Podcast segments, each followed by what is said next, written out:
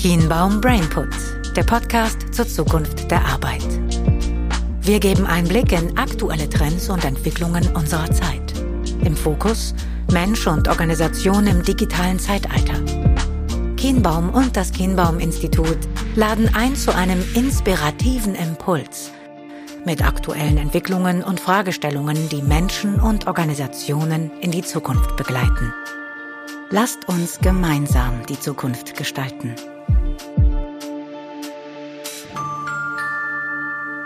Lassen Sie uns gemeinsam die Zukunft gestalten. Das ist genau unser Stichwort bei unserem neuen Kienbaum-Podcast Brainput. Wir wollen zusammen mit euch nämlich nicht nur über die Zukunft der Arbeit sprechen, sondern wir wollen auch über Themen und Entwicklungen reden, die uns bei Kienbaum ja, stark beanspruchen und am Ende des Tages auch beschäftigen.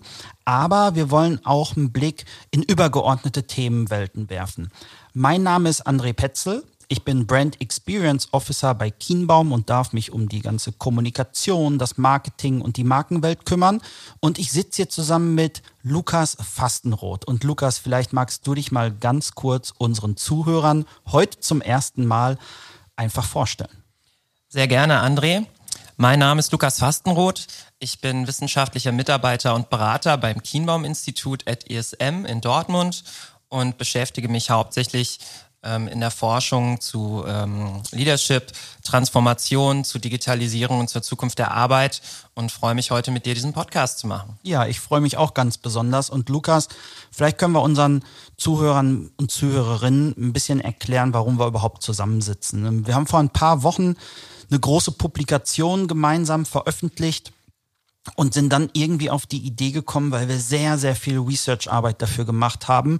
Eigentlich müsste man darüber sprechen. Wir müssten eigentlich mal den Gedankenraum öffnen und unseren Zuhörerinnen und Zuhörern zeigen, was wirklich da draußen dann auch publiziert wird am Ende des Tages, weil oftmals schwimmt man ja nur ein bisschen in seiner eigenen kleinen Filterblase. Und Lukas, vielleicht kannst du einfach mal kurz sagen, was ist denn so auf die letzten zwölf Monate zurückblickend, wo wir alle sehr große, sicherlich Herausforderungen durch die Corona-Pandemie auch auf unseren Schultern hatten. Was ist so das Thema gewesen, was von deinem Schreibtisch und dem deiner Kolleginnen und Kollegen eigentlich nicht wegzudenken war? Mhm. Sehr gern. Also wenn ich, wenn ich die letzten zwölf Monate einmal reflektiere, dann fällt mir natürlich vor allem auf, dass es sehr durch die Pandemie, in der wir uns befinden, gesteuert ist, dass wir uns extrem mit den Themen Zukunft der Arbeit beschäftigen. Und ähm, das Thema Zukunft der Arbeit spielt deshalb eine so große Rolle, weil einfach durch ähm, ja die, die Herausforderungen der Pandemie und die Folgen der Pandemie natürlich sich das Arbeiten für Menschen ähm, drastisch verändert hat. Viele arbeiten remote, viele arbeiten von zu Hause oder müssen von zu Hause arbeiten, müssen verschiedene Herausforderungen bewältigen. Und das ist sicherlich ein zentrales Thema, mit dem wir uns beschäftigen, sowohl aus der Perspektive jetzt der Arbeitnehmenden selbst, aber natürlich ist das auch eine riesengroße Herausforderung für Organisationen, die sich in Transformationsprozessen befinden und begeben müssen, die ihre Strukturen anpassen müssen, um letztendlich auch diesen Herausforderungen gerecht werden zu können. Jetzt hast du gerade gesagt, ähm, so habe ich dich zumindest verstanden, Zukunft der Arbeit. Das haben wir uns ja als ein Überthema gegeben. Man kann ja alles da irgendwie reinpacken. Aber ein Thema, was mir ganz besonders aufgefallen ist und was ich auch aus der Gesamtkommunikation in den Medien aktuell wahrnehme, ist schon auch sehr stark das Thema Digitalisierung und Technologie in all seinen Dimensionen. Von die richtige Software, die richtige Hardware zu Hause zu haben, aber bis hin auch am Ende überhaupt erstmal zu wissen, wie man mit Tools und wie man mit neuen Infrastrukturen arbeiten. Kannst du vielleicht mal aus deiner Perspektive, vor allen Dingen auch der Forschung, unseren Zuhörerinnen und Zuhörern erklären, wie würdest du eigentlich Digitalisierung für dich definieren? Mhm. Sehr gerne. Also Digitalisierung ähm, ist natürlich, wie du es gerade schon angesprochen hast, ein Thema, das uns jetzt schon seit, seit vielen Jahren beschäftigt, das alle in der Arbeitswelt seit vielen Jahren beschäftigt und das natürlich jetzt auch pandemiebedingt nochmal an Fahrt gewonnen hat. Und wir verstehen Digitalisierung grundsätzlich erstmal als die, die, die Übersetzung von Produkten, Dienstleistungen, Prozessen und Geschäftsmodellen in digitale Formate.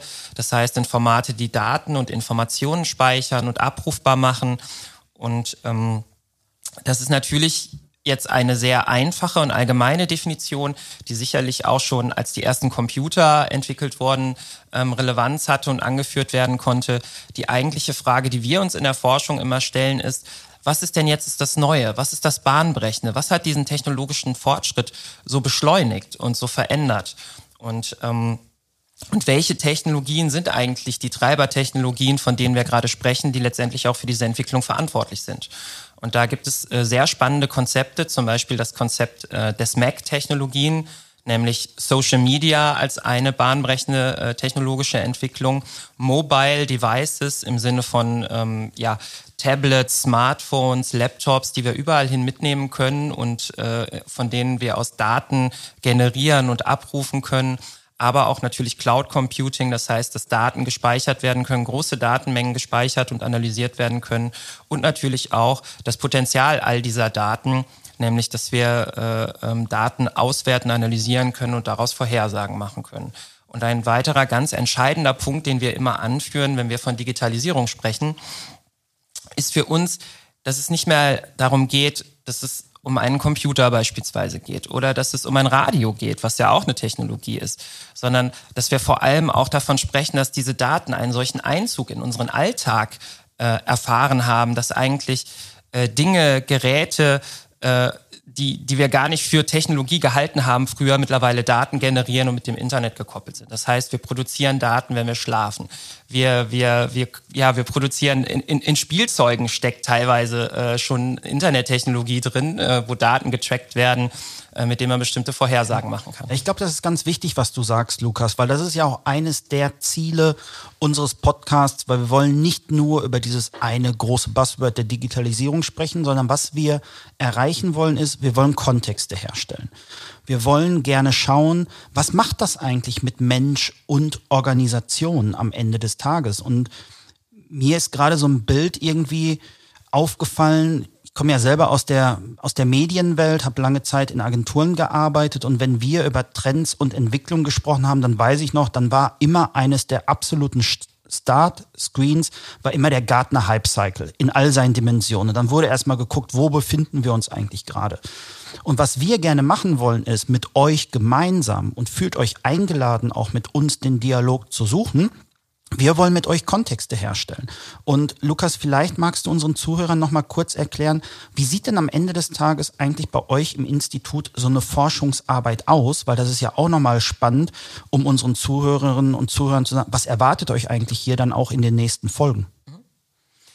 Ja, die, die Forschung am Chiembaum-Institut ist sicherlich keine traditionelle Grundlagenforschung, wie man sie von, von Instituten ähm, großer bekannter Universitäten kennt, also wir setzen uns am Chiembaum-Institut vornehmlich mit ähm, praxisrelevanter und anwendungsorientierter Forschung zu personalwirtschaftlichen Themen auseinander. Das heißt, wir versuchen fundierte und faktenbasierte Antworten zu generieren, zu suchen, zusammenzutragen, zu konsolidieren für personalwirtschaftlich relevante Fragestellungen. Und das betrifft natürlich vor allem Fragestellungen, die ähm, die aktuellen Herausforderungen auch adressieren. Das heißt, wir setzen uns mit Themen auseinander wie, wie sieht Führung in der neuen Arbeitswelt aus? Ähm, welche Technologien sind eigentlich relevant? Wie, wie kann Vergütung aussehen? Ähm, was bedeutet Purpose eigentlich für HR zum Beispiel? Und ähm, das ist ein Stück weit unsere Aufgabe. Und wir versuchen dazu natürlich selbst zu publizieren, führen selber viele Studien durch jedes Jahr, die wir zusammen mit Chimaum durchführen, aber auch Studien, die für wissenschaftliche Forschung in, in wissenschaftlichen Fachzeitschriften gedacht sind. Und genauso ähm, schreiben wir aber auch zum Beispiel Artikel zu diesen Themen ähm, in ähm, Zeitungen wie der Personalführung beispielsweise. Und ähm, das ist unsere Aufgabe. Ja, sehr spannend, Lukas. Vielen Dank für den Einblick. Ähm, ich freue mich auf jeden Fall sehr darauf, mit dir diese Reise jetzt machen zu dürfen. Und ich hoffe, auch ihr habt alle einen wunderbaren Überblick bekommen, was euch hier in den nächsten Wochen erwartet. Fühlt euch eingeladen, diese Reise mit uns zu gehen. Wir können aus 75 Jahren Erfahrung sprechen und versuchen euch das bestmöglich in den kommenden Wochen, Monaten und vielleicht sogar Jahren zu vermitteln. Habt einen schönen, inspirierenden Start in den Tag. Kienbaum Brainput. Der Podcast zur Zukunft der Arbeit. Lasst uns gemeinsam die Zukunft gestalten.